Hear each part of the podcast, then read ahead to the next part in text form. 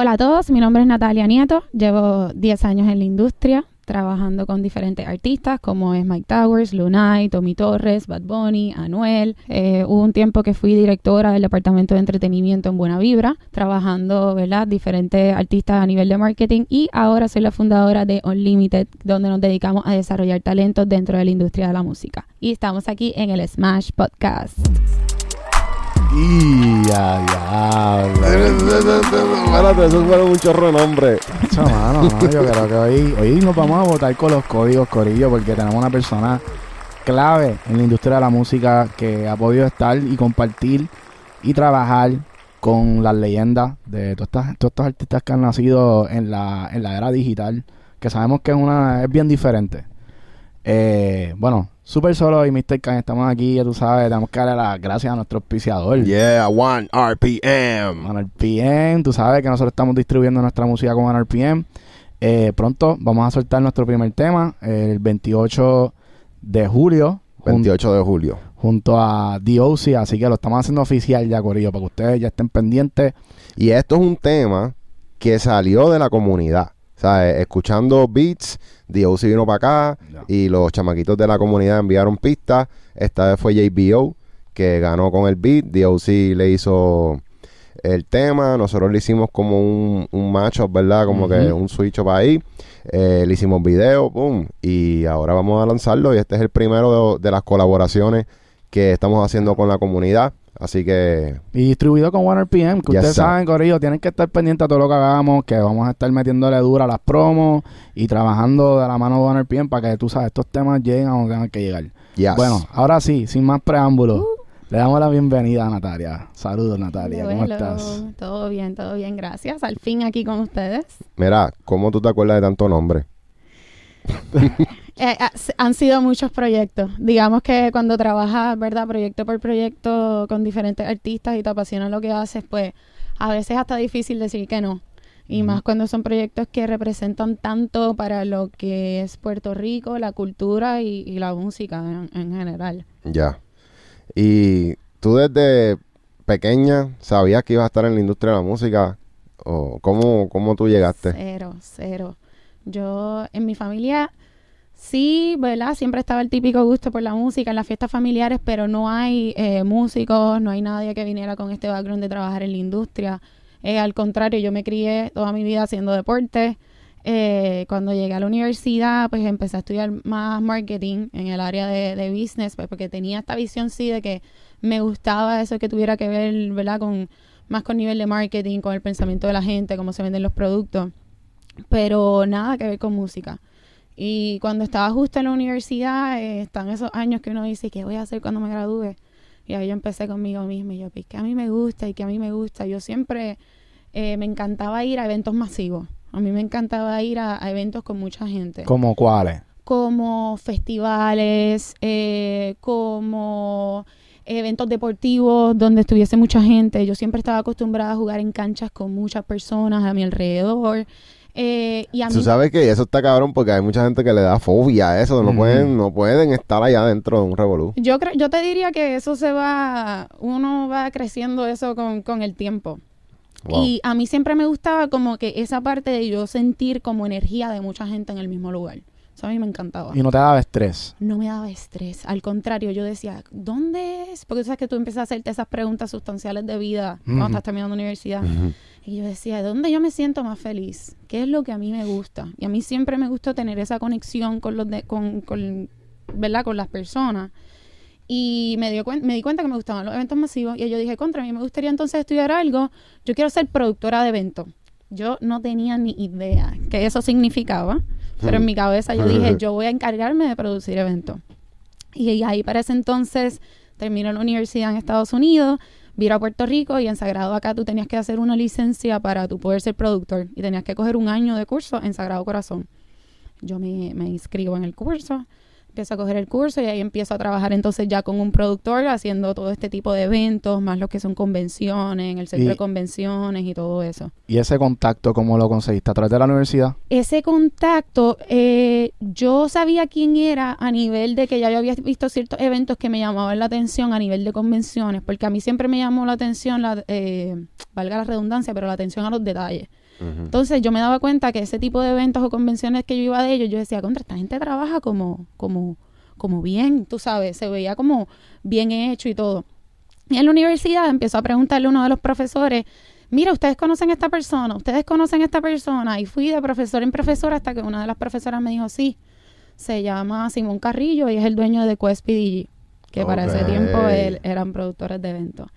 Y yo empecé a buscar contacto y contacto y contacto hasta que lo llamé.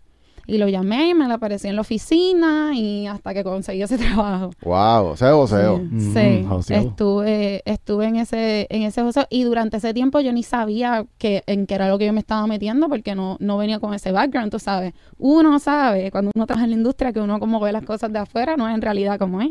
Ya. Así que nada, pero yo tenía ese hambre y por ahí seguí. Hasta que pues, empecé trabajando todo lo que fue eventos. Eh, ya después luego en eso vino María. Eh, los eventos estaban non-existent, como todos saben. Así que ya ahí pues yo tenía que hacer un, un cambio, buscar algo, ¿verdad? Que más yo podía, como yo podía seguir creciendo. Y ahí entro entonces a buscar trabajo en agencias, pero yo no tenía ningún background que no fueran eventos. Así que empiezo a buscar en agencias y demás y encuentro un trabajo de una posición de digital marketing, que era pues todo manejando clientes 100% digital, algo que no era lo que me llamaba a mí la atención en aquel momento. Y esto hay que ponerle un asterisco para volver luego en la, en la entrevista, pero eso era algo que yo decía, I don't like that. A mí no me gusta estar bregando con redes sociales. Yo nunca he sido una persona redes sociales ni número. Pero tú dices porque me imagino que venías de una época que lo us- las redes las usábamos más como que Facebook para tener la familia ahí. Para tú subir el evento como promoción que tú vas a dar en Facebook, que hace tiempo estaba todavía ya ahí empezando Instagram, todavía no era lo que es ahora. Entonces, nada, yo dije, bueno, pero ese trabajo era en Buena Vibra. Y yo dije, Buena Vibra es la única persona que yo conozco, que yo veía que ellos hacían los festivales y todo esto a nivel de experiencia, que yo veía en Puerto Rico, que yo le vi una oportunidad. Y yo fui para allá, empezó a tocar la puerta y llama, no había línea telefónica. Y yo decía, ¿de dónde es la oficina? Y yo pasaba y estaba cerrado. Obviamente esto en medio de, de- justo pasando María. Y yo, ¿cómo yo voy a llegar a ellos? ¿Cómo yo voy a conseguir este trabajo? Este, y ahí, justo ya cuando empieza a pasar la pandemia, me invitan a un evento. Yo todavía estaba en el hostel y yo les escribía emails y emails. Me invitó a un evento que era un lanzamiento, me acuerdo ahora, de una marca que no tengo que mencionar. Eh, pero era un lanzamiento de un evento. Y cuando yo llego al evento, estoy hablando con mis diferentes amistades y demás, y las diferentes conexiones. Y viene y me dice, mira, tú no eras la que estaba buscando a alguien que- de buena vibra. Y yo, mano, llevo todo este tiempo escribiéndole, mira todos los emails que he enviado, he estado llamando, me contestó una persona, pero se les cayó la línea, parece que por la luz. Le digo, no consigo a nadie. Y me dicen, esos son los dos dueños. En el mismo party. Qué duro. Diablo. Y ahí yo dije, yo acabando de llegar al party, yo dije, olvídate, this is my moment. Entonces yo fui para allá. Y ya tenías tu elevator pitch. Ya, olvida, yo, yo no estaba muy clara, pero yo sabía lo que yo tenía que decir. Mm. Y yo voy para allá y entonces con, primero me topo con Emil y Emil está hablando con alguien. Y yo, oh, oh, oh. de momento mira, sí, está Max ahí como que medio hablando con alguien, pero vi que tenía break de entrar en la conversación. Y yo vengo y le digo, hola, eh, ¿tú eres el de Buena Vibra? Yo no sabía todavía ni su nombre bien. Y le digo, mira, ¿tú eres el de Buena Vibra? Y me dice, sí, sí. Y yo le digo, es que tengo que hablar contigo un momentito. Este me dice, ¿qué pasó? Y yo le digo, mira, es que tengo esta situación. Yo llevo enviando emails hace dos semanas, yo estoy llamando, yo pasé por la oficina, entonces yo necesito entender qué tengo que hacer para yo entrar en contacto con ustedes. Bueno, en eso él me miró así y me dijo, este es mi email, este es el email de Emil, escríbenos eh, y de ahí nosotros nos encargamos. Así mismo fue. Yo escribí y a las dos semanas estaba contratada. Wow. El verdadero José Zumbale hay una bendición. La primera. De verdad. Sí. Eso importante. Tienes que enseñarle eso a la gente. ¿sabes? Sí. Como que no todo te va a llegar en la vida. Tú sabes, tienes que salir a buscarlo y estar at the right time, right, the right moment, right time. Y ellos estaban trabajando con, o sea, cuando estaban trabajando con Bad Bunny, ya No, esto estaba pasando todavía. Todavía eso no estaba pasando. Ahí yo entiendo que el primer acercamiento que habían tenido con Benito sí había sido antes porque fue para un festival que tenía eh, Buena Vibra que lo treparon a él como uno de los artistas invitados. Me parece que eso fue a finales del 2017. Y de ahí eh, Benito estaba haciendo ciertas ayudas en el sur, de llevando ayuda y demás. Y en ese caso Max y Buena Vibra estaban apoyándolo en toda esa parte. Pero todavía entrar eh, a trabajar full, como con todas las cosas que nosotros habíamos hecho con ellos, no, todavía no estaba en ese tiempo. Ya, ya, ya. Sí. Qué duro, qué duro. Y entonces, ¿qué te, te tuviste que aprender? Como que tuviste unos mentores Sí. que te enseñaron todo, ¿verdad? Porque estabas Sí. empezando. Ahí fue entonces cuando yo tengo que aprender lo que es digital marketing, porque ese era mi labor. Ahí yo no iba a hacer nada de música, yo estaba trabajando con una marca y yo no iba a trabajar con eventos porque el puesto que yo había cogido era en otra cosa. Eh, dentro de la compañía, pero en otra cosa. Y yo empiezo a aprender y empiezo a aprender y yo me acuerdo que yo llegaba a casa y yo decía, papito Dios, si pasa un año y yo todavía no estoy haciendo algo que yo me levante todos los días y yo me sienta, papito Dios, esto es. Porque eso a mí me gustaba la vida, la cultura, pero yo sabía que eso no era, no era mi expertise, como que yo sabía que había algo más allá. Y estabas, eh, me imagino que ese tipo de trabajo es todo el tiempo como que... Es más un ejecutivo de cuentas una agencia de publicidad. Bien chévere, bien nice. Todavía yo tengo que usar muchos de esos skills, pero no era el tipo de cliente o de conversación donde yo me veía teniendo todos los días. Y yo digo, papito Dios, yo sé que en un año tú vas a hacer algo, un año, yo, yo me di un año, un año, un año. Y ahí entonces cuando empiezan a estar estas conversaciones con que estaba ya Bunny para entrar en la agencia, para entrar en toda esta parte creativa, ahí yo vengo y digo, es que, ¿cómo yo quiero ese cliente si yo no sé nada de música? Y yo dije, pues me tengo que poner a aprender de música. Y yo todos los días sacaba un rato y yo estudiaba de música, de cómo funcionaba, de lo que era una marca, de cómo funcionaba la industria, que para ese tiempo estaba la digitali- digitalización de los streaming platforms. Y yo empiezo a leer, empiezo a leer. ¿Dónde, dónde buscabas información? Google, Billboard, eh, me empecé a registrar a un montón. Yo empecé a buscar music.com y yo iba buscando todas las páginas que me parecieran que tenían algún contenido sustancial y yo me suscribía y me suscribía y me suscribía. Y ahí empecé a aprender un montón. Eso fue una cosa. Y lo otro fue que todos los días de mi vida, dentro de Buena Vibra, yo tocaba una puerta relacionada a ese tema. Y yo iba, le tocaba la puerta a Max. Y yo, mira, tienes cinco. Sí. Yo, mira, yo sé que ahora mismo hay una oportunidad, yo quiero perseguirla. Y esto yo con cero background porque yo estaba aprendiendo digital. Yo no tenía nada de experiencia así, aparte de eventos. Y yo seguí, mira, yo quiero, yo quiero, yo quiero. Y yo decía, ay, Dios mío, es que aquí hay, aquí hay ejecutivas con mucha más experiencia que yo. Y yo que no, pero yo sabía que eso era para mí. Yo sabía que puesto era Sí. para mí. Y yo seguí, y cuando ya le daba brequecito a Max unos días, iba para donde Emil. Y le daba brequecito a Emil unos días, iba para donde el director de finanzas. Ya. Y después unos días para donde la de recursos humanos. Y yo les explicaba cada vez por qué yo tenía que tener ese puesto y que yo había aprendido y todo. Y nada, ya después, poquito a poco, la historia se cuenta sola. Eh, pasó la transición, no llegó al año, fue a los 11 meses. Eh, ahí yo empecé a trabajar completamente la cuenta, fue mi primer cliente, una experiencia brutal, abrir todo lo que fue esa parte de, de marketing dentro de la industria para mí fue yo encontrar ese, ese, ese, ese spark que uno estaba buscando toda la vida, ¿verdad? Pues encontré algo con lo que yo, con lo que yo conecté y que me encantó. ¿Quién fue? ¿El cliente? Bad Bunny. Ah, fue Bad. Bunny, full. Sí, sí, sí. sí. Duro, o sea, le tocó manejar la cuenta de Bad Bunny bien chamaquita también. o sea. Yo era bien chamaquita. Obviamente mis mentores, o sea, Max, Emil, nunca me soltaron, ¿verdad?, la mano. Y yo era de las que yo preguntaba todo lo que, lo que yo no sabía. Pero el proyecto te diría que más, más, más me hizo conectar a mí con lo que yo estaba haciendo fue el lanzamiento del primer álbum de Sauce Boys.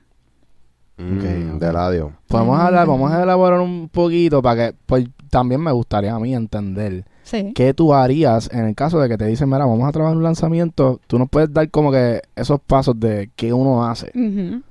Sí, yo te diría primero identificar el tier del, de en, en qué en qué estatus en qué estatus está el artista. No es lo mismo trabajar un artista como Eladio, por ejemplo, o Mike Towers, o un artista que esté en ese tier, ¿verdad? A como tú trabajas un artista en desarrollo. Completamente diferente. De dónde sacas los resources, dónde inviertes el marketing, eh, a qué tipo de fan tú le buscas, qué tipo de acción tú buscas en tu día a día. Eh, se, se trabaja completamente diferente. Eso, sería lo primero. Eh, ya después de ahí, yo soy bien data oriented.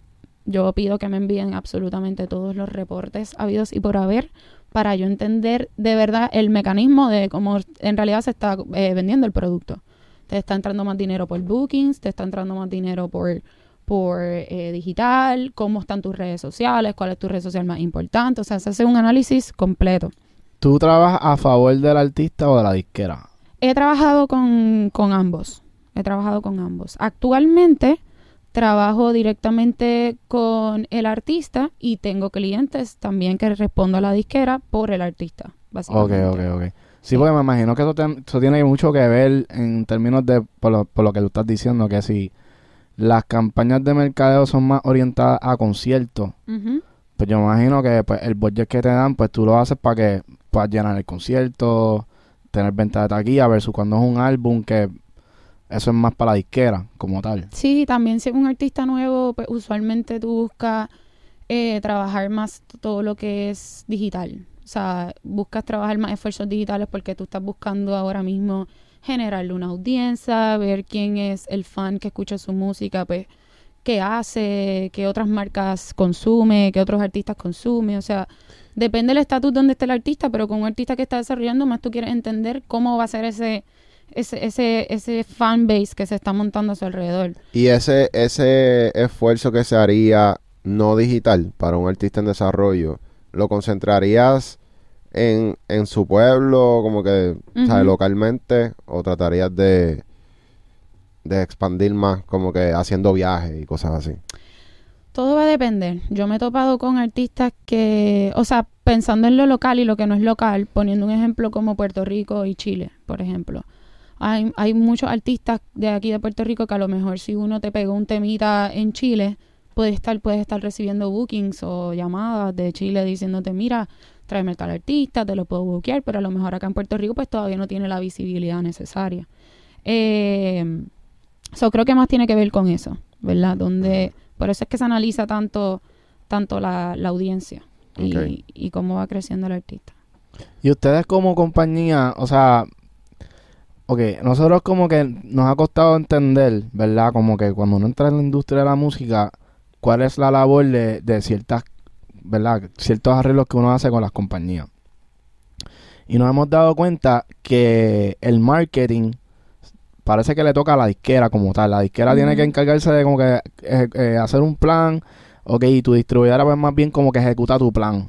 So, eso es lo que uno, ya nosotros hemos aprendido. Eh, Entonces, bueno, pues en el caso de nosotros ahora lo que estamos haciendo es por lo menos establecer lo que son las o sea, de la ustedes son los que Dejarle encargan saber de a ellos, preparar mira, queremos distribuir para el una presupuesto disquera de para que esta después la manera distribuidora y pueda ayúdanos ejecutar. en acciones puntuales.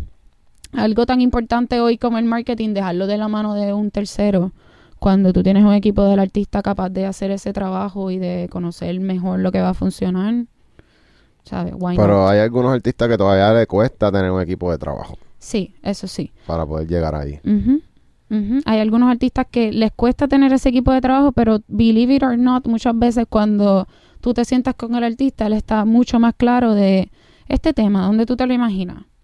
¿Tú te lo imaginas sonando en un evento en vivo? ¿O tú te lo imaginas sonando... en- ¿tú, tú te ves en un billboard? Mira, ahora mismo yo creo que no es momento de que tú estés en un billboard. Tú prefieres que más gente te escuche, ¿verdad? Sí, yo creo que este es un tema como que para que mucha gente me escuche. Pues ya ahí tú vas llevando esa, esa estrategia. Yo creo que es tener a alguien también que te pueda dirigir de parte del artista a favor de la disquera y de las otras personas que tú vas a contratar para tu proyecto. Exacto. ¿Cuán, Sí. cuán- si tú pudieras ponerle un, como un time frame a, a, a ese tiempo de que el artista debe estar como que haciendo un plan de mercadeo cuando es en desarrollo, cuando todavía está en desarrollo, como cuánto tiempo toma, dos años y medio, tres años, Eso es, tú tienes que hacerlo todos los días hasta que... forever. Hasta que te fuera. Todos los días hasta que te mueras. Aunque sea preplanificado o no planificado, como tú quieras llamarle, pero la parte de tu trabajar tu marketing, eso es forever. Y más ahora en cuestión de lo que es la, las redes sociales. Si para ti como artista es importante tener un gran número de redes sociales o grandes colaboraciones de marca, it's an everyday job, básicamente. ok. Tú que has trabajado con los elites, tú has visto estas estrategias que, que en verdad son unas estrategias que pues todo el mundo sabe que funcionan porque el bochinche brega. O sea, eso es el- tú haces un bochinche y todo el mundo va a hablar de ti. Tú que estás viendo, no, no- sé si lo ves tan cerca, obviamente, porque no, no sé si estás trabajando todavía con Anuel, pero Anuel ahora mismo está o sea, están rompiendo las redes sociales. Ahora mismo ellos son como que el tópico número uno. Ujú. Está Yailin por el otro lado. Como que tú piensas que eso funciona de verdad o eso le hace mucho daño a los artistas. honestamente, hay momentos en que funciona, hay momentos en los que se te va de las manos, como pienso yo que pasó en esta ocasión, y tú no sabes ni siquiera si fue algo bueno o malo, o a quién le beneficia y a quién no. Yo creo que, por ejemplo, el, este arte de comunicaciones, de crear un chisme alrededor del artista, de que se separaron, o están juntos, o lo que fuera, eso es algo que viene de los años de antaño, tú sabes, de hace mucho tiempo, de que tú tienes que crear noticias alrededor del artista y no lo veo algo negativo, no es algo que yo te diría que nunca he hecho o que nunca haría, pero uno tiene que saber cómo lo hace y para qué lo hace y buscando qué.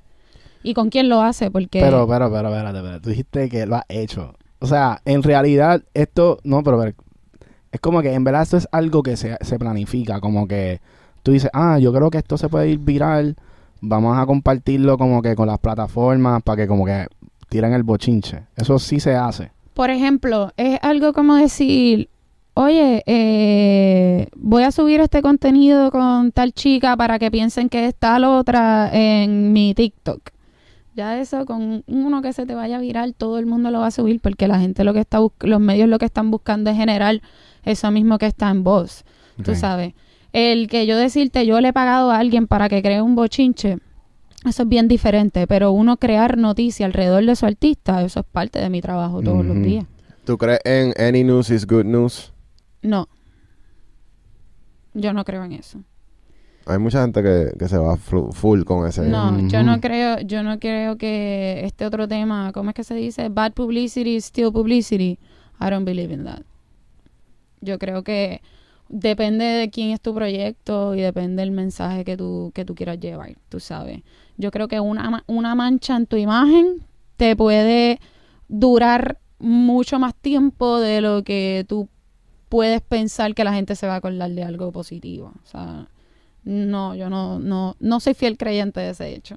Pero, pero se, le, se le, le ha pasado con algún cliente que, o sea, que haya tenido, que le haya ido mal y hayan tenido que resolver el problema tratando de, pues, de cambiar la opinión pública. Claro, hay clientes que hasta pierden vuelo, hay clientes que se enferman, hay clientes que no te pueden lle- llegar. O sea, te estoy hablando como que no tienen que ser con cosas malísimas tampoco, sino con cosas simples y tú tienes que básicamente decir, mira, o les da un desgaste físico.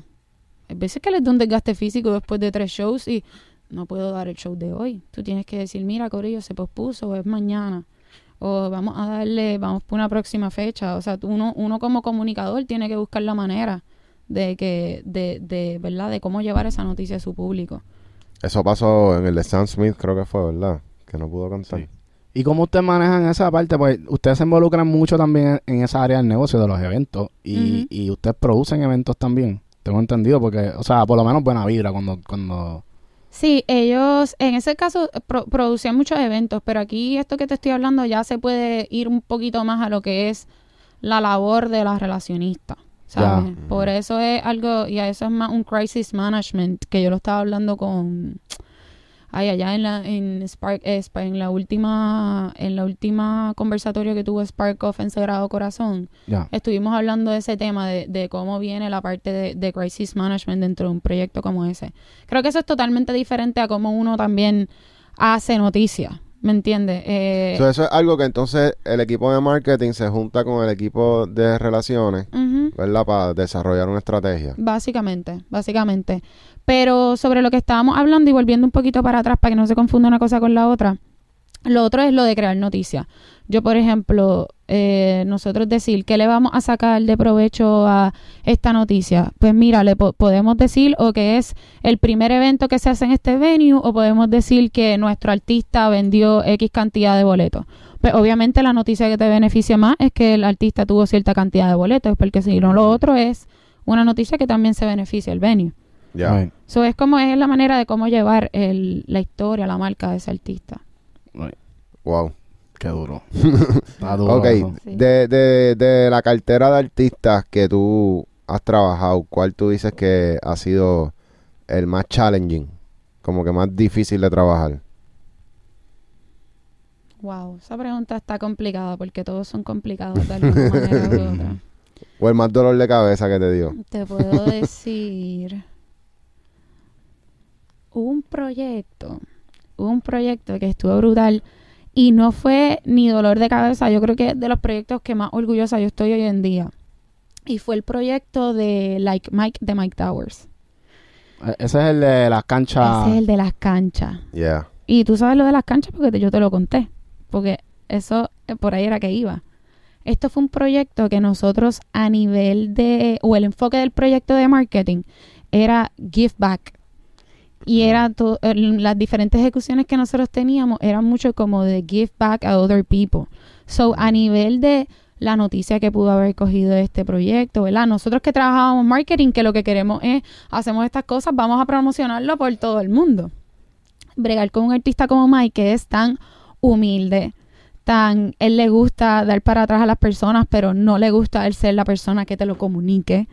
Eh, entonces, nosotros tuvimos que build up una estrategia de comunicación que fuera trayendo diferentes colaboradores al proyecto para que todas las cosas que nosotros estábamos haciendo en nombre de Mike, ¿verdad?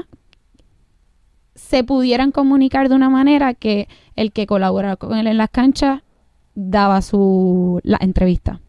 El que colabora con él en las tenis daba su entrevista.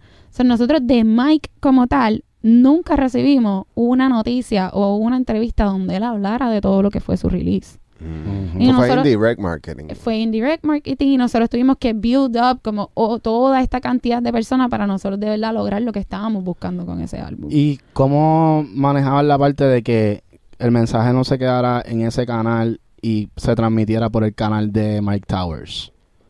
Eh, ¿Collab post o cómo, cómo funciona eso? Pues me parece que ni la mitad del proyecto se anunció por las páginas de Mike Towers. Yo creo, actually, que de, de lo que se promocionó, me parece que solamente uno o dos posts están en la página de Mike. El de las canchas me parece que es un reel. So, usted, toda la estrategia fue alrededor de que Like, no saliera por él. Completely around him. Around, sí. Wow. Que me quedé completely around Eso him. es bien difícil. Y eso otras cosas, a lo mejor ahora que yo he visto la transición en su carrera, Mike ahora tú lo ves en tarima y tú lo ves en redes sociales y es otra persona de lo que tuviste hace cinco años atrás. Ujú. Pero nosotros también, como, como equipos del artista, y cuando son carreras así largas, nosotros te tenemos que saber también qué etapa está la persona en lo personal, qué etapa está la persona como artista, porque no todo funciona en todo momento para todo el mundo. No importa los skills que tenga. Es verdad, es verdad. Así que eh, si ustedes son artistas que están viendo esto y no saben qué hacer, pues ahí tienen otro truco. Pueden usar a, a sus primos, a sus hermanos, a sus abuelos y ves que todo el mundo lleve el tráfico hacia tu canal. Sí, el mensaje. No, eso está bufiado. Y pienso que, mano, como que es una estrategia, pero como que es, es caro, ¿verdad? Como que es- es- uno tiene que gastar más dinero haciendo ese tipo de estrategia. ¿Cómo tuviste resultado en términos monetarios? Como que sientes que valió la pena, no valió la pena. Es mejor entrenar al artista para que lo haga por su cuenta. Sí, no, yo te diría, el, el artista que se puede dar el lujo de trabajar eso es un artista que ya está establecido y posicionado. Y te estoy hablando que eso fue hace un par de años atrás. Hoy en día, como está la industria, yo, mi recomendación a cualquier artista es que aprendan a cómo funciona, no hacerlo todo, pero que aprendan a cómo de verdad pueden hacer un proyecto funcional. Porque ahora las piezas van a ser de que tú te encuentres a alguien en la calle y te sume y se una a tu proyecto, pero hoy en día hay tantos y tantos y tantos proyectos que tú tienes que encontrar eso dentro de ti, de, de que de verdad esto es lo que yo quiero hacer, de que esta es mi historia, esto es lo que yo voy a ir a contar allá afuera, y ya tú vas a ver que las personas se van a ir uniendo a tu crew. Que Bueno, eso mismo, ¿no? Y yo creo que me imagino que vas por la misma línea, lo de la historia. Del artista crear su historia, ¿no? bueno, no. Iba, me iba a ir hacia el lado de, de cómo tú mides el suceso de esa campaña que hicieron de las canchas, ¿me entiendes? En el Ah, caso de la de Mike, Ajá.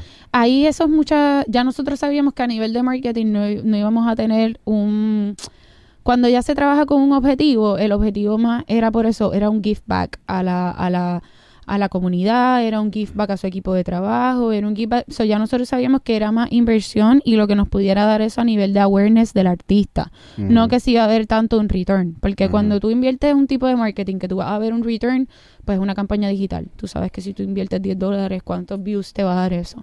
Pero aquí lo que Awareness. Exacto, que probablemente hay otro tipo de proyectos que yo he trabajado con Mike, que hemos tenido ese tipo, o con otros artistas, que ese ha sido el enfoque. Pero en este caso el enfoque era más a nivel social y de él darle de, de, de- de regreso a sus fans. Ya. Oye, y mira ahora que está número uno. Está número uno con el tema. Con Lala. Lala. Felicidades al corillo de. Full Harmony también. que- Felicidades al corillo y al equipo de Mike Towers. De verdad que se ve el trabajo. Yo lo vi en vivo en Sueños en Chicago hace poquito.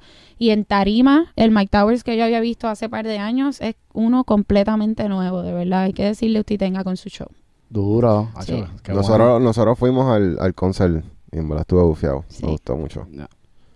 Ustedes trabajaron en ese concierto también, yo Sí, creo. Ahí nos conocimos. Exactamente. Ahí nos conocimos. En el verdad. backstage. Sí. Sí. Nosotros estuvimos en la parte de atrás. Ustedes también me imagino que se encargan de esos meetups, El meet and greet. el mira, ajá, el meet and greet. Sí. Ustedes hicieron eso. Sí, eso. Básicamente el meet and greet se hace cuando se le da algún beneficio a la marca de que tenga algún contacto adicional con el artista. Eh, a, a mí por lo menos me gusta hacerlo en todos los conciertos porque es algo que muchas veces es ese acceso único, tú sabes, esa experiencia única que tú le das a los representantes de la marca por apoyar tu proyecto.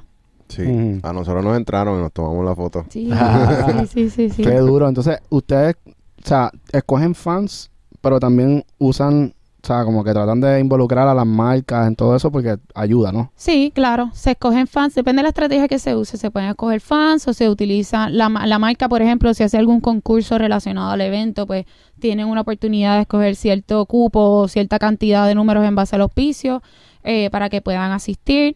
Eh, igual, si hay otra gente de la industria, a muchos de ellos les gusta que entren los familiares o no. Este, pues con eso se juega. Pero es una, es algo que se utiliza básicamente, yo te diría, para los super fans y para las marcas. Qué duro, duro, Yes. duro. ¿Y alguna, algunas estrategias que tú recomiendes a la, o sea, a los artistas que están and coming? Ya sea, qué sé yo, como está Día ahora mismo, que ¿sabes? Él, él está en una etapa que se ve que va, va, va subiendo. ¿Qué, ¿Qué consejo tú le das a los artistas en términos de mercadeo? ¿Cómo, qué, ¿Qué estrategias son básicas que deberían tener? Mano, ah, y esto le pueden preguntar a Día y a la Gaby, que se los digo todos los días. Yo siempre les digo que tengan muy claro quiénes son y que tengan muy claro quiénes son y quiénes no son. Porque a nivel de estrategia de marca, hoy en día, y esto lo estaba hablando también con, con Lenny Tavares el otro día, hay muchas personas que ya no están pendientes a la música. O sea, a la música que sale nueva. Hay tanta y tanta música que están pendientes más al mensaje que, que tenga esa persona por llevar y por dar. Y algo que yo siempre les digo es que estén bien claros de eso mismo. Levántense todos los días, entrenen, mente clara, traten de mantener su marca por lo que ustedes son, comuníquenle a su público quién de verdad ustedes son, involucren a su público, porque al final las personas hoy en día quieren conectar mucho, mucho, mucho más con quién tú eres, te tienen tan cerquita que quieren estar aún más cerquita. Que si yo puedo verte tomándote el café, pues quiero saber cómo tú te tomas tu café tú sabes. Entonces yo siempre les digo eso, que sean fieles a su marca, pero a, de verdad quiénes son ellos. Así que no Eh, tienen que estar haciendo payaserías tampoco. No, no, no, no. Sí, sí, no, yo no los pido que hagan un baile de TikTok, tú sabes, como que no. A Gaby sí, obviamente, porque lo que hace es bailar, pero siempre les pido por eso mismo. A Gaby yo se lo puedo pedir, pero a Día no, no, no le pediría que me haga un baile de TikTok si no es, si no es algo de, de su marca. So, eso a mí me gusta respetarlo mucho. Ya. Y tú sabes que nos gusta mucho eh, el release que hicieron del tema Mary. Eh, vimos cómo en vez de darle play a la canción que iba a salir ese día, ustedes decidieron hacer como un unplugged version del tema. Y lo que la gente escuchó ese día presencial fue un unplugged version. Y fue como que, wow, qué bueno que lo están haciendo de esa manera porque ya uno se está aprendiendo el tema. Sí, Y cuando Sí. sale, pues, llega, ah, ya lo sí, yo me acuerdo de esa canción. sí. Yo creo que con Día también es un caso especial, eh, porque al, al ser músico y a tener, al tener una lírica tan poderosa, hay muchas cosas a nivel musical que uno puede hacer que lo diferencie de los demás. Eh, y eso es algo en lo que a mí, yo por lo menos me estoy tratando de enfocar en su proyecto.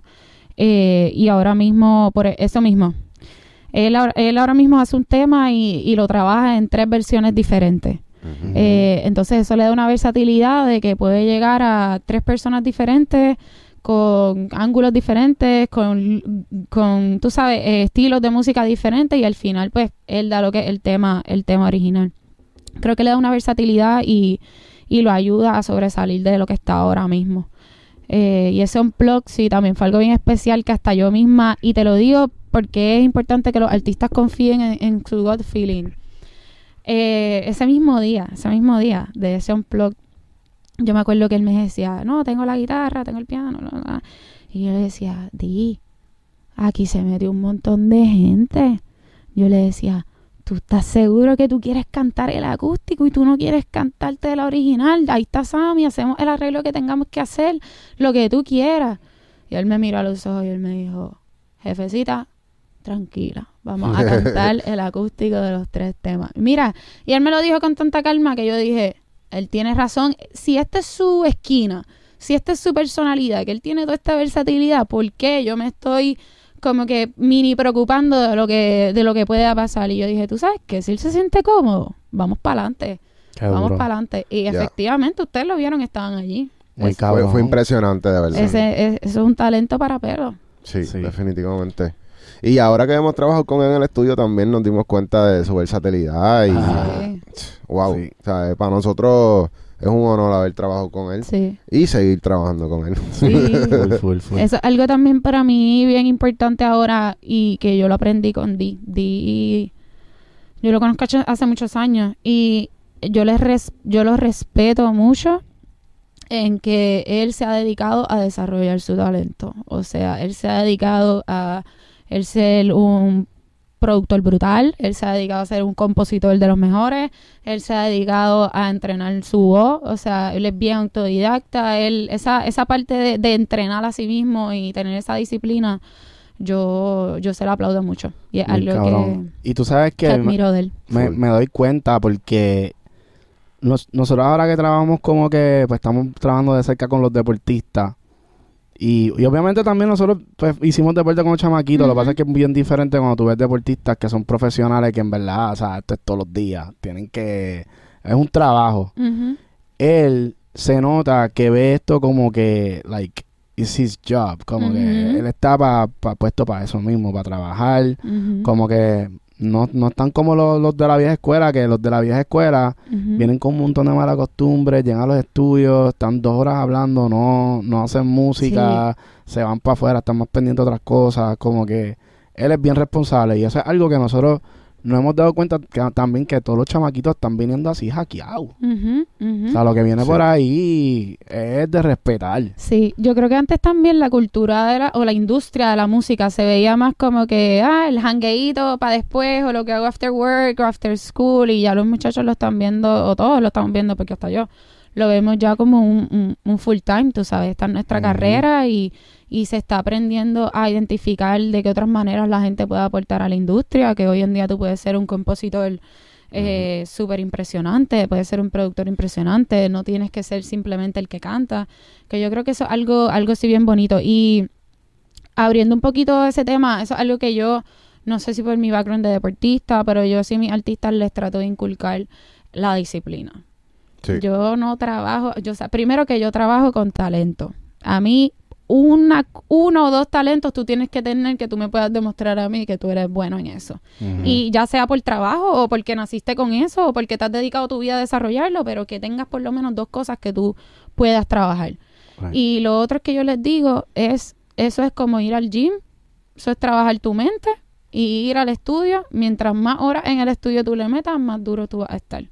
Y yo siempre trato de decirle, eso es como ir al gimnasio, aunque puedan ir una hora todos los días o no tienen que ir al estudio. Siéntense en el carro, a escuchar música y tarareen, háganse una melodía, pero eso es una práctica. Y eso es algo de que yo siempre empecé diciéndoles, mira, denme un poquito, un poquito más. Ah, yo estoy ocho horas sentada trabajando para tu proyecto, pues tú vas a estar ocho horas también sentado trabajando para tu proyecto. Ya. ¿Me entiendes? Y yo estoy todo el día con ellos. Ah, mira, te adelanté esto, ah, mira, te hice lo otro, para que ellos vean que hay alguien moviéndose por su proyecto, pero yo de igual manera espero lo mismo. Ya. No, no, yo te- nosotros te vimos. O sea, tú vienes, estás aquí para de horas. No sé qué tú haces en tu computadora, pero estás en tu computadora haciendo un montón Escuchando, de cosas. escuchando, haciéndome, haciéndome que no estoy pendiente. Pero está cabrón, como que sí estás ahí, este, obviamente tienes tu trabajo normal que tienes que hacer, Ujú. ¿sabes? Como que está cabrón. Y como, yo me imagino que te escriben mucha gente por DM, manéjame, o muchos artistas también que, que estén duros, te tienen que estar tirando obligado, porque, o sea, tú tienes una experiencia cabrona. ¿Cómo tú manejas eso y qué tú haces con las personas? Como tú dijiste ahorita, que este de momento te lo dicen 10 veces y ya tú no quieres que sea una onceava vez. So, ¿Cómo tú manejas eso? Yo trato de no quedarme con la bola. Yo trato de, como en básquet, yo trato de no quedarme con la bola. Yo, eso es algo que me ha costado porque mi personalidad no es así, pero es algo que me he ido educando y me ha funcionado. ¿Qué te quiero decir con eso? Ahora mismo, por ejemplo, a mí por DMs o por WhatsApp, mira Natalia, me pasaron tu contacto, yo soy tal artista, yo tengo tal talento, yo hago esto, yo lo miro. Yo le digo, yo, yo escucho a todo el mundo. Yo, todo el que me llama, obviamente hay un límite con eso, pero yo, la persona que llega a mí, yo lo atiendo. Y no es que me voy a escuchar toda tu música, pero te atiendo a ti. Ujú. ¿Qué tú tienes que decir? Ah, mira, yo tengo esto, bla, bla, bla. El otro día me llegó uno, tengo el proyecto, está todo. Yo le dije, ahora mismo yo no te puedo trabajar. Ya yo tengo a mis artistas, yo no puedo trabajar tu proyecto. Se va de lo que yo, en lo que yo me quiero enfocar, de mi producto que yo me quiero enfocar, pero dame un segundito. Te llamo para atrás. Yo empecé a hacer llamadas, pa, pa, pa, pa, de gente que yo sabía que conectaba con el proyecto. Y yo lo llamé para atrás y le dije, mira, ya te conseguí a alguien que te puede trabajar. No soy yo, pero es alguien en quien yo confío en su trabajo. Yo creo que ellos los va, él los va a ayudar a ustedes a estructurar esta parte y demás. Pum, yo no me quedo con la bola. A mí eso yo de yo sentir que a alguien se le cierra la puerta conmigo, no me gusta. Ok. Yo lo que yo no pueda trabajar en ese momento, yo lo refiero a todo el mundo. Yo refiero a todo el mundo que yo no pueda ayudar en ese momento, yo lo refiero. Y si los puedo ayudar, los ayudo. A mí me escribe mucho manager. Eh, 21, que el artista tiene 21 y son amigos de toda la vida y necesitan a alguien que los ayude a, a guiarlos, a ver cómo sacan el proyecto Ajá. y qué es lo que les toca hacer. Eso me encantan. ¿Y ¿Qué, qué tú haces? O sea, tú le das mentorship, ¿cómo tú haces? Yo les digo, yo les digo, toma mi celular, escríbeme por WhatsApp, porque por Instagram yo te voy a contestar de aquí una semana. Hmm. Y escríbeme por WhatsApp. Ahí me escriben, va, mira esto. Yo le digo, envíame la información de tu proyecto. Ya desde ahí yo empiezo a mirar. Y yo, ¿cómo me envía la información del proyecto? ¿Qué información me da del proyecto? ¿Qué es lo de esto? A mí el otro día me llegó uno que de la manera en que me presentó el proyecto, yo dije, diablo, este nene está bien adelantado. Yo dije, este tipo está bien claro. Yo le dije, ¿cuánto tiempo tú llevas trabajando esto, lo otro, pa, pa, pa? Me lo encontré y fue a donde mí. Y me dijo, Natalia, soy yo tal persona. Y yo le dije, eh, ¿qué tú tienes ahora mismo en la mesa? No, tengo tal cosa. Le dije, está bien, la semana que viene me llama. La semana que viene, el día que me dijo, a la hora que me dijo, me llamo. Desde ese día yo he hablado con ese, ese muchacho todos los días. Yo saco 15 minutos para cualquier pregunta que él tenga, yo contestársela. Tú. Porque yo no le voy a sacar nada, pero yo ver a alguien que está empujando tanto esa manera de hacer las cosas bien. Porque es alguien que me está llamando porque quiere hacer las cosas bien. Ya. No, no es por Y eso tú lo ves como un posible cliente después, ¿verdad? puede ser un posible cliente para mí, como también a lo mejor no. ¿Sabes? Ahora mismo, ahora mismo ellos, eh, no es alguien que no va a ser mi cliente. Puede ser alguien que en un futuro llegue a ser mi cliente. Exacto. O puede ser alguien que mañana yo me lo encuentre y yo sepa que yo fui la que lo ayudé o que le di ese empujoncito para que su carrera fuera successful. Ya. Ya. Tú sabes, eso de aquí, de esta, de esta parte de ser así tan, tan individualista en esta industria, yo creo que that's, that's very old. ¿Verdad que sí? Es verdad. Yo también me he dado That's very cuenta. old. Y tienen que cambiar ya porque hay muchos old heads That's aquí very que están old, igual. tú sabes. ¿Cómo tú no vas a pasar ese contacto si yo lo puedo conseguir en el Instagram? Lo tiene ahí escrito. Exacto. Es como que cosas así tan, tan, ¿entiendes? Y entonces, ok, tu mentalidad es como que dar sin esperar nada a cambio. O sea, literalmente, eh, eso lo hemos estado viendo ya como un patrón. Sí. De la gente que está rankeada y están logrando cosas cabrones, es como que Sí. Dar sin esperar nada a cambio. Mira, yo tengo un mentorship program dentro de la compañía, que ahora mismo yo tengo alianza con Sagrado en Puerto Rico y en Florida con Full Sail University, eh, que yo les estaba comentando el otro día. Ahora mismo esos muchachos que a mí me llegan a través de esas universidades para que yo los ayude, ¿verdad? Y les dé cierta mentoría. Ahí obviamente yo les estoy compartiendo mi conocimiento, pero yo también estoy viendo el talento que está en la calle, yo también estoy viendo cómo vienen wired todas estas personas. Entonces, a mí me da cierta visión de dónde está la industria, dónde está el conocimiento, de que están saliendo muchos con, con de cuán avanzado está la educación. ¿Y cuán, cómo está? Eh, en Puerto Rico yo te diría que necesitamos meterle un poquito más. Y eso, y eso es de una de las cosas que yo en mi, ¿verdad? Eh, plan de vida de esto de hacer las cosas bien, pues yo sí me quiero poner esa, esa, ese objetivo, ¿verdad? De, de aportar a todo lo que es la educación de Puerto Rico. Y más un país como este que vive allá afuera y es chiquitito en el mundo, pero todo el mundo lo conoce por la música, por los deportes, tú sabes pues qué sé yo, no sé, tenemos un SOS especial, vamos a decirle así, pues y por qué no elevar nuestra educación eh, de negocios de esa misma manera. Si es el negocio que más nos está dejando a nivel de a nivel de isla y que nos está promocionando a nivel de isla. Exacto. Yo es que eso es lo que yo no entiendo por qué no el gobierno no como que lo ve, porque si se supone lo que lo que hace que un país, ¿verdad?, progrese es la exportación de productos Obviamente, y el consumo interno, mientras menos tú puedas importar, pues mejor, porque la idea es producir.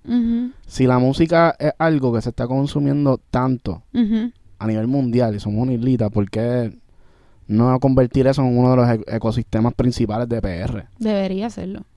Debería serlo. Mi opinión, mi opinión debería serlo. ¿Qué tiene que pasar para poder...? Mano, yo siento que, primero, mucha educación del negocio. Yo siento que, uno, la industria es súper nueva. ¿Sabes? Porque la parte del digital streaming es algo bien nuevo. Segundo, el ahora que se está aquí antes, pues lo que estaba eran las majors y ahora pues se están desarrollando las compañías independientes, ¿verdad? Todo un proceso. Pero pues también hay alguien o personas, un grupo dentro de la industria que tiene que educar a las personas del gobierno que no tienen ni idea de cómo funciona el negocio. Mira, estas son todas las cosas que se hacen, esto es todo lo que se puede hacer. Y no, y no tan solo educar, sino llevar un mensaje, el por qué, cómo, cómo se puede trabajar. O sea, yo creo que es un, análisis bien a fondo y pero que es algo que es se cae de la mata, por decirlo así. No quiero usar una palabra tan coloquial, pero tenemos todos nosotros un, un, un chip on our, on our shoulders que we have to go towards that, ¿verdad? Porque nosotros somos una meca de entretenimiento. Eso no nos lo puede quitar nadie. Y tú sabes que, que viendo la cantidad de artistas que pasan aquí, eh, esto lo dijo Anonymous, y e, es, porque ya llega un punto que no pueden hacer más dinero en Puerto Rico como artista y tienes que irte para afuera. Entonces ahí sale una nueva cepa de artistas.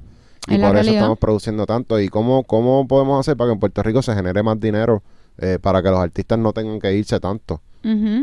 No, y, y, aparte, aparte de eso, créale ciertos canales, ¿verdad? Para que puedan, si a lo mejor Puerto Rico, o sea, aquí el objetivo que es tener carreras, ¿no? Gente que pueda vivir de la música. Pues mira, a lo mejor este artista, como te comenté el ejemplo ahorita, no está en Puerto Rico, pero a lo mejor en Chile tiene una carrera importante, como quiera. Está llevando el nombre de Puerto Rico. ¿Cómo puede ser que cinco años después vuelva y yo no sé si es colombiano o chileno cuando es puertorriqueño? Porque se fue a hacer una carrera a otro lado. Pues nunca tuvo un, sello boricua fuerte, tú sabes. Y yo creo que ese Pride, ya se ha demostrado que ese Pride en Puerto Rico rompe y mueve montañas, porque yo creo que esa fue una de las estrategias que usó Benito cuando salió, tú sabes. Él atarse a lo que es Puerto Rico y a su cultura y a su gente. Esa gente son las que están contigo no matter what. Así que sí creo que es algo importante, pero creo que es doable.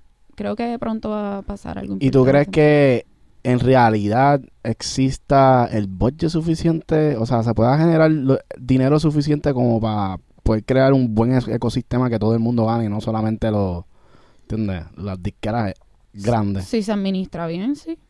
Como todo. Si se administra bien, sí. Si se cambia un chip de que el negocio tiene que ser ABZ, yo creo que sí. Yo creo que sí. ¿Y qué tú crees de, la, de todo esto de las regalías, de cómo se distribuyen? ¿Sabes? Como que ahora mismo, por ejemplo, los streams. Todos sabemos que donde más se escucha música es eh, digital. Pero cuando tú te pones a ver, pues solamente los compositores se llevan como, ahora mismo creo que eran 10 15 centavos de cada dólar. Y el resto se lo lleva el dueño de master ¿Tú piensas que eso está bien? Eso está, pues, más o menos. Yo pienso que cada negocio es diferente y cada tema es un negocio diferente. Pero yo también creo que, y creo que esto va a cambiar, pero yo creo que ahora se- eh, los compositores y los productores van a empezar a coger un papel más importante y más relevante dentro de la industria y la creación de los temas. ¿Por qué? Porque muchas veces el que te interpreta no es el que te trabajó la composición del tema. Y cuando te hablo de composición ni siquiera me refiero a quién tiró ocho barras y quién tiró cuatro. Me refiero a quién montó la historia. Quién dijo que este era el tema que iba a ser un concepto que íbamos a trabajar aquí. O sea, hay una línea desde el pensamiento y el concepto de los temas que va más allá de la interpretación. La interpretación es el resultado final. Basically. Ya. So, yo creo que mientras más conocimiento haya, más la gente va a entender que esto es una industria más grande de lo que se ve. Pero es que no, como los compositores ahora mismo, si la radio está muriendo, los compositores no van a ser chavos de ningún lado. Sí, no, cambia. Exacto. Sí. Si no cambia así. Y está cabrón porque yo, yo entiendo muchas cosas. O sea, por ejemplo, esto del máster que, que fuera tan poco, pues viene de que, o sea, antes para tú generar un máster era un trabajo cabrón. Tú tienes que ir a, a imprimir un jodido disco a yo no sé dónde carajo. Y, y esa copia, y eso, y esa copia, digo, y eso después tú lo copiabas y salían las réplicas. Y uno dice, ya lo sí, eso costaba un montón de dinero. Pero hoy día es un fucking copy-paste. ¿Por qué? O sea, yo entiendo la parte de- del que pone el negocio para mercadearlo. Pero eso es marketing. Como que yo pienso que el producto, que es lo que es, o sea, la, la- la esencia, la composición, el que una Shakira pueda tener un tema que conectó a nivel global con un problema de una pareja, ¿entiendes? Como que llevar ese tema y diga como que no, mira, este es tu problema actual, este va a ser el tema que te va a pegar y te va a generar los billones, me imagino que hizo ese tema porque está el garete ese tema. Ujú. So, es como que ese chamaco tiene que ganarse una torta cabrona. Yo pensando acá, como que, quién sabe, no sabemos, ¿verdad? Pero, A lo mejor le pagaron un fee por escribir y ya. who knows. Pero, como tú dices, como que yo pienso que sí, en un futuro deberían haber más, como que más exposición para los productores y los compositores. Ujú.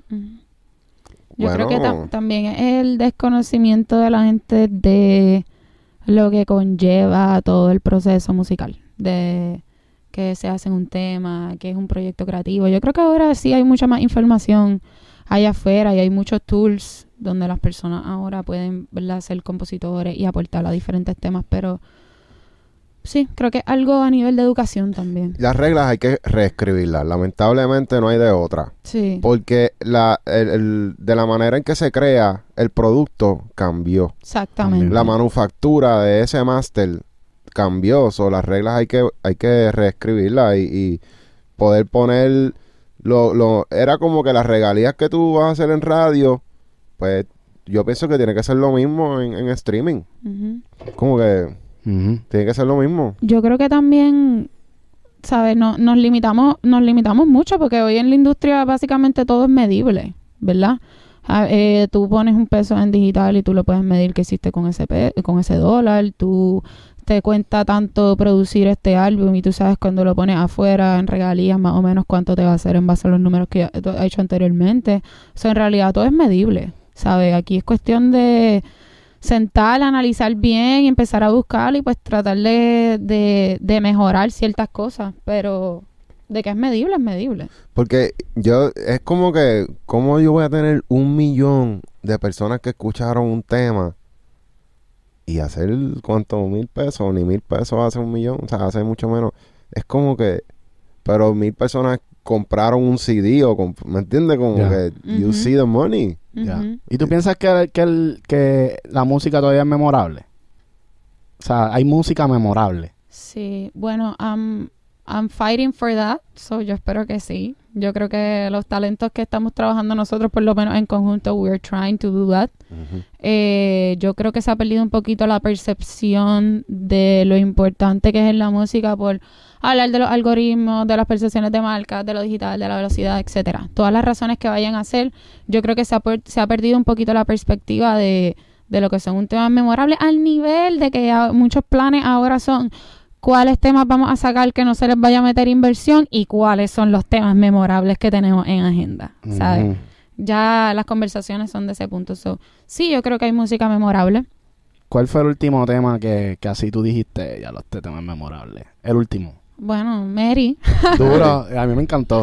Sí. Para mí, para mí Mary, por lo que por lo que significó, por lo que nos costó, por eh, las conversaciones que hemos tenido de feedback de gente hacia nosotros. Eh, creo que creo que ese, ese tema lo voy a recordar por mucho tiempo. Sí, ese es un tema memorable. Sí. Y, Y el, digo- el unplug también. El El unplug unplug. también. Yo creo que para nosotros lo que más memorable lo hace es que lo escuchamos antes de que saliera. O sea, Ujú. te voy a dar mi perspectiva como, como consumidor. Escuchar el tema antes. Como que, y escuchar a Día cantando en vivo, como que yo dije, ah, este cabrón le mete. Y estoy escuchando un tema que en verdad está cabrón, lo canté en vivo, le metió duro, ok, ya me llevo un recuerdo. En la melodía se me quedó en la mente esa noche como que porque es un tema súper chicloso. Ok, vuelvo y lo escucho en los Mets. Palo. Se va a virar el, el clip que suelta. O sea, creo que para mí, en, en nuestro caso, le dio yo creo- Sech, Sech le dio da- o sea, se vuelve memorable para nosotros porque estamos bastante cerca, nos sentimos parte del suceso porque lo vimos primero que nadie. O sea, esa, esa, eso del fan, como que eso sí existe, obviamente. Lo que siento es que a veces es bien difícil crear e- esa experiencia para todos porque estamos muy lejos. O sea. Vivimos esta era digital donde lo prim- por primera vez lo vas a escuchar es porque el algoritmo de alguna plataforma te lo enseñó y lo escuchaste y ya no es tan importante. Pero cuando tú eres esa persona que descubre algo por primera vez, a lo mejor lo hiciste tú, o a lo mejor te lo compartió un amigo. Esto yo lo dije ya en, en otro podcast, pero como quiera, yo siento que es como que eso es lo que nosotros tenemos que enfocarnos en que cada persona que cuando escucha el tema por primera vez, no sea como que lo escucho en cualquier lugar y se pierda en el mundo de por ahí, de- del mundo digital. O sea, como que siento que eso es algo como que, que se perdió. Yo creo que también lo que lo hace memorable es la experiencia alrededor de la creación del tema. Y por qué yo te digo esto, porque, por ejemplo, en el caso de la Gaby, que es la otra artista que yo trabajo, eh, que tengo full, la Gaby, yo la he visto a ella, para mí un tema, para mí el tema más memorable de ella, para ella no es su favorito, pero para mí era un tema memorable porque yo la vi montar ese tema como ella iba entre las melodías y los pasos de baile, ella iba dirigiéndole al productor como ella quería el beat de la música. Para mí, ese tema es súper memorable. Ella no piensa que es de sus mejores temas. Pero para mí, yo veo ese tema y yo digo, eso es para mí un tema memorable Porque porque, viste el proceso. yo sé su historia, yo sé la historia que hubo detrás del tema. Yo la vi a ella en algo que para mí era súper súper natural, porque yo nunca había visto a nadie hacer eso. Para ella era algo normal, pero para mí ese tema fue súper impactante. Que en el caso de lo de día, volviéndolo para el ejemplo, nosotros estamos acostumbrados a que saca tema, saca tema, saca tema, saca tema, saca tema, no tienen ninguna historia. Me, si me hace una historia, me dice, diablo, eso lo hicimos en el estudio como en cuatro horas. Y yo te digo que con Di estuvo haciendo el instrumento, haciendo el panel, que yo me quedé dormida, que tuvo que volver a montar, que tuvo que volver a grabar, pues es súper diferente. Literal. Tú te vives la historia diferente. Y eso es lo que pasa con la música hoy día, que no hay historia. Lo hicieron, salieron del tema y vamos para hacer otro. Entonces. No hay una historia que contar como tú dices, como que, que te la viva, que puedas contarle por qué se metieron violines. Y, o sea, eso que tú dices, como que cuando tú vas a, a un- a una entrevista, ¿cuál es tu historia? Como que así que tú vendes el tema. Tú no vendes Ujú. el tema, saca un tema y ya, que se mueva en las redes. Hay gente que tiene suerte, cool. Pero eso no es la manera de tú hacer que algo sea memorable. Memorable es como que contar esa experiencia, vender la experiencia. Porque a lo mejor si, por ejemplo, me imagino que ustedes lo hacen, como que te encantaría poder tener ese proceso creativo y hacer un documental. Eso te va a vender el tema, porque le estás vendiendo la experiencia a, la- a las personas. Mira, te voy a dar un ejemplo de Mary. Mary es un tema de esos que Di me decía, ah, este tema me encanta. Y yo, no sé, no es de mis favoritos. Hasta que yo empiezo a escuchar la historia. Y cuando tú empiezas a escuchar la historia, yo te apuesto que ese tema se ha metido como se ha metido solito. Porque cuando tú eh, escuchas ese tema, tú te cuentas la historia que tú estabas diciendo ahorita. Tú te puedes imaginar a la chamaquita con la camisita grande y la Sperry, como eran los tiempos de antes. Tú te puedes imaginar testeando con la baby en un Blackberry, como era antes. Tú te puedes imaginar un amor que tú tuviste, que lo conociste cerca de Navidad, que diablos, hangueamos para aquí y para allá y que después en enero desapareció. Y después justo eso, antes de salir el tema, pusimos una foto que salía Mary de espalda, porque Mary is someone. Y ya todo el mundo le pudo poner una cara a quién era Mary. So, it's a real story. Y vimos a Mary aquel día. Ustedes vieron a Mary. Ay, no, pero me asusté. Yo pensaba que era de verdad. Yo, yo me empecé a creer. Tú dices la, el video, la, el video. La de Mary, Sí. Mary. ¿Se llama Mary de verdad? No, no, no. No. Ese- de apodo le puse Mary. Ah, ok, ok, ok. Duro, duro. No, pero está cabrón, como que. O sea, viste, A- ahí, cuando estamos haciendo ese recuento, pues uno se da cuenta, como que eso es lo que hace memorar un tema. Claro. No es que hace un palo, porque un palo hay montones ahora. Pero la canción es un palo como quiera. pero, Claro, pero un palito. Un palo memorable. Un palo memorable. Y, y lo más que impresiona de, de esa canción es el talento vocal de Día y cómo él pudo showcase todo lo que él es, su esencia como artista en, en ese tema. Sí. Que pienso que obviamente lo que tenía antes pues ha sido un proceso, pero esta canción está marcando como un nuevo Un giro before and after, exacto, totalmente. en su carrera. Sí, la música. Bueno, para nosotros haber soltado Mary, pueden imaginárselo todo lo que viene por ahí guardado, que yo creo que de verdad expresa quién es él. Pero todo se va sacando ¿verdad? a su debido tiempo para que la gente vaya entendiendo el proceso, quién es, qué representa.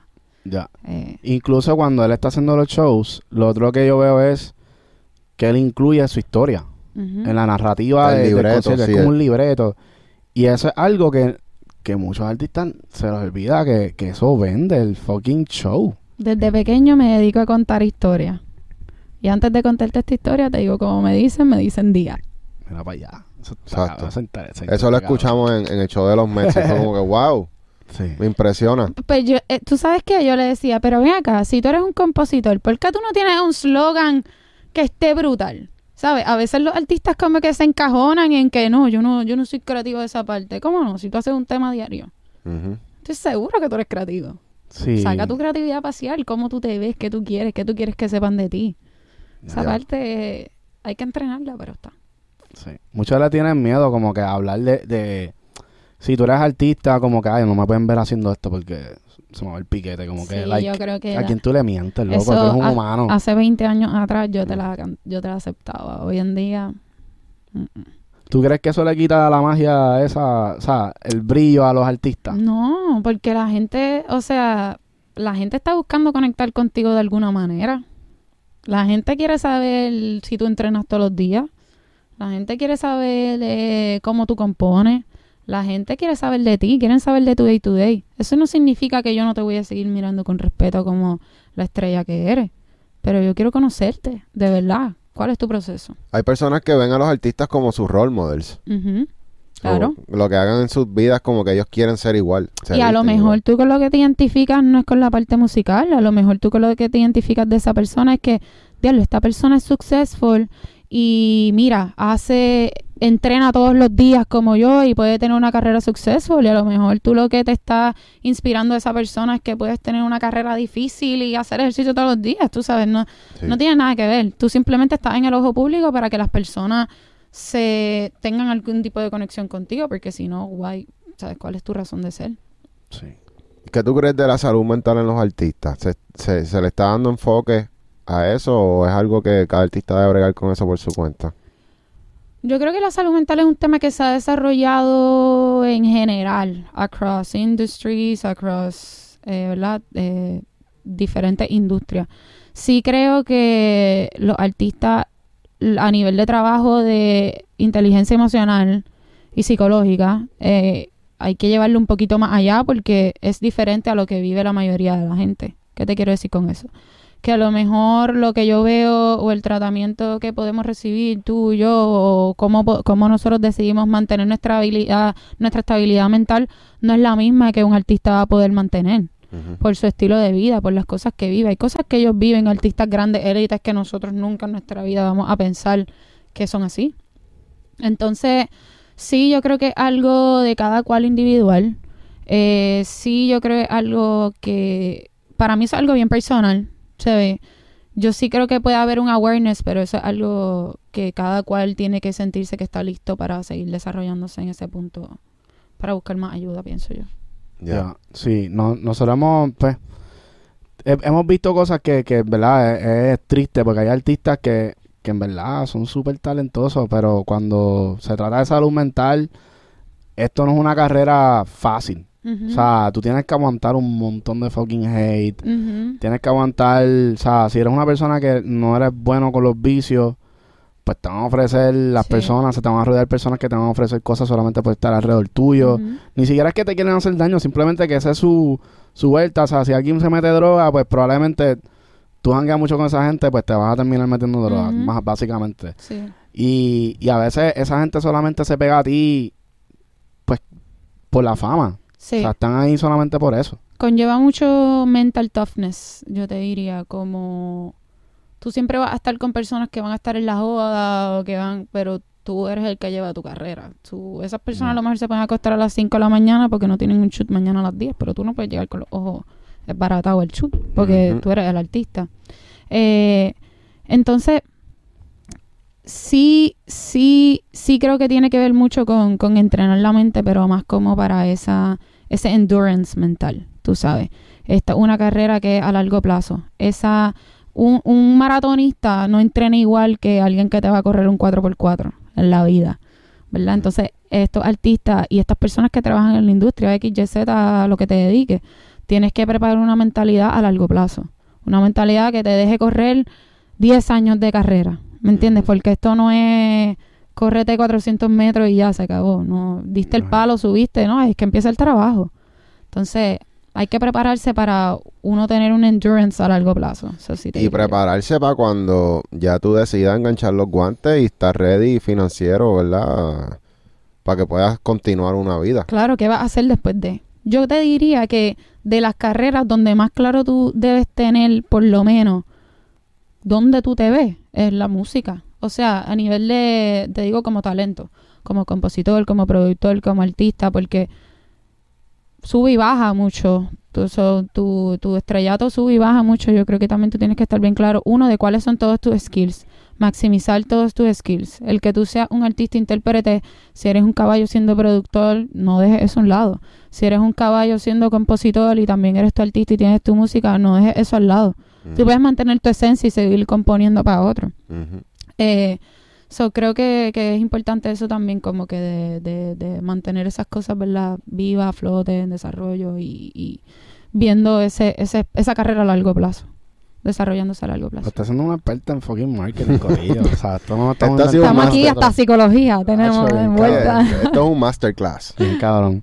No es que, o sea, es bueno saber estas cosas y que lo diga una persona que lleva, o sea, que tiene la experiencia porque la gente le tiene miedo a, a eso de como que experimentar otras vueltas. O sea, tú puedes ser productor, puedes ser artista a la misma vez, puedes ser, Claro. qué sé yo, compositor, manager, si te da la gana también, no sé. Pero, Sí, puede ser, eh, como, como yo le digo, o sea, tú puedes ser bailarín y cantante.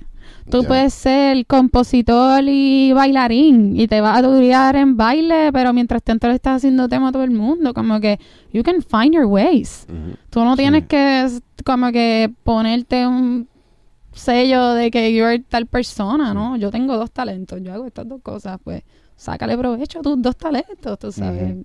Y mira, mira, a ti te encontraste en el proceso también, como que tú no, tú no naces sabiendo lo que tú vas a hacer. Exactamente. Exactamente. Yo sabía que a mí me gustaba manejar equipos. Eh, a mí me gustaba porque vengo de estar en equipos toda mi vida. Y yo sabía que a mí me gustaba el entertainment, ese wow, esa felicidad que siente la gente. Y yo por ahí me fui tirando hasta que encontré aquí. Y yo no te digo que en 5 o 10 años yo termino haciendo otra cosa. Dentro, de- dentro de la industria no creo que me vaya muy lejos, pero, pero sí, es cuestión de uno seguir, en, saber cuáles son tus talentos y poquito a poco seguir desarrollándolo. Ya. Bueno, Corillo, Corillo. Muy hemos duro. llegado al final de este masterclass. Muy duro, muy duro, muy duro. Bueno, super gracias. Eh, de verdad que sumamente agradecido. De aquí a un año, cuando ya tenga lo, cuando, cuando día esté bien pegado y está todo el mundo bien pegado, hacemos un update para seguir Sí. aprendiendo porque uno nunca deja de aprender. Sí, sí, sí. A lo sí. mejor eso Estoy va a ser un par de que sí. meses. Dios quiera, Dios quiera. Nunca sabemos, pero Dios Mm. quiera. Yeah. Pero, Bueno, Corillo, muchas gracias. Eh, ¿Algún consejo que le quieras dar finalmente a todo el Corillo que nos ve? No, mano, que, que busquen cuál es su línea en la industria, que busquen esas cosas que les gustan, que no se encajonen en una posición porque tiene un X nombre. Eh, yo creo que es el mejor momento en esta industria para cada cual buscar su camino. Así que go for it. Yeah. Yeah. Yes. Bueno, nos vemos, Corillo. Yeah. Smash. Podcast. Yeah.